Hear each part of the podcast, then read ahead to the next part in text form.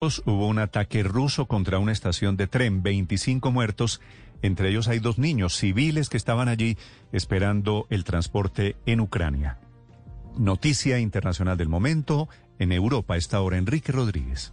Buenos días, Néstor. Sí, efectivamente, 25 personas, entre ellas, como señalaba, dos menores de edad y 31 personas heridas. Ese es el último balance publicado por las autoridades ucranianas, que ha señalado cómo en esta madrugada varios proyectiles impactaron directamente en vagones que se encontraban en una estación de tren en la localidad de Dnipropetrovsk. Sin embargo, acabamos de conocer la versión rusa. En otras ocasiones Rusia siempre había negado este tipo de ataques, pero en este caso no. Rusia no solo acaba de afirmar que efectivamente el ataque se produjo, sino que además en él mató a más de 200 militares ucranianos en esa estación ferroviaria en el centro de Ucrania. Dice Rusia que un misil Iskander impactó directamente en un tren que considera militar y no civil, eliminando a más de 200 militares de la reserva de las Fuerzas Armadas ucranianas en un comunicado, en un comunicado evidentemente del ejército ruso haya respuesta no solo de Volodymyr Zelensky.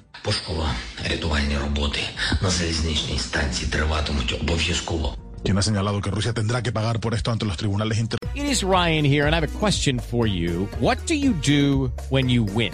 Like, are you a fist pumper?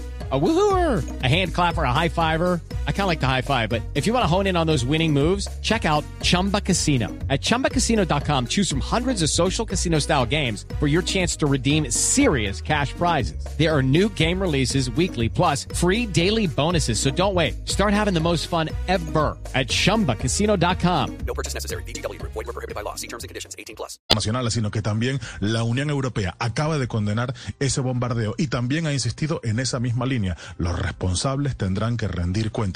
Es seguramente la primera vez que Rusia acepta de manera tan directa que se ha producido un ataque contra una instalación claramente civil, aunque en este caso se escuda en la presencia de militares en su, en su interior, algo que para Rusia no iría contra las normas internacionales, las normas de la guerra. Veremos finalmente si se produce algún tipo de consecuencia penal internacional, pero en todo caso la propia Rusia está hablando, como decimos, no de 25, sino de 200 personas muertas. Esta crisis de Ucrania está dejando, bien lo saben nuestros oyentes, una crisis alimentaria global. Y esa crisis alimentaria, porque Ucrania es uno de los principales productores de grano del mundo, podría empeorar en las próximas fechas por China, porque ese país está sufriendo una enorme sequía, la más importante jamás registrada. Y es que ese país tiene a más de la mitad de su territorio, de sus 1.450 millones de habitantes, sufriendo temperaturas extremas y una sequedad nunca registrada. Por eso, ese país que aunque produce el 95% del arroz, el trigo y el maíz que consume, puede perderse gran parte de la cosecha de otoño porque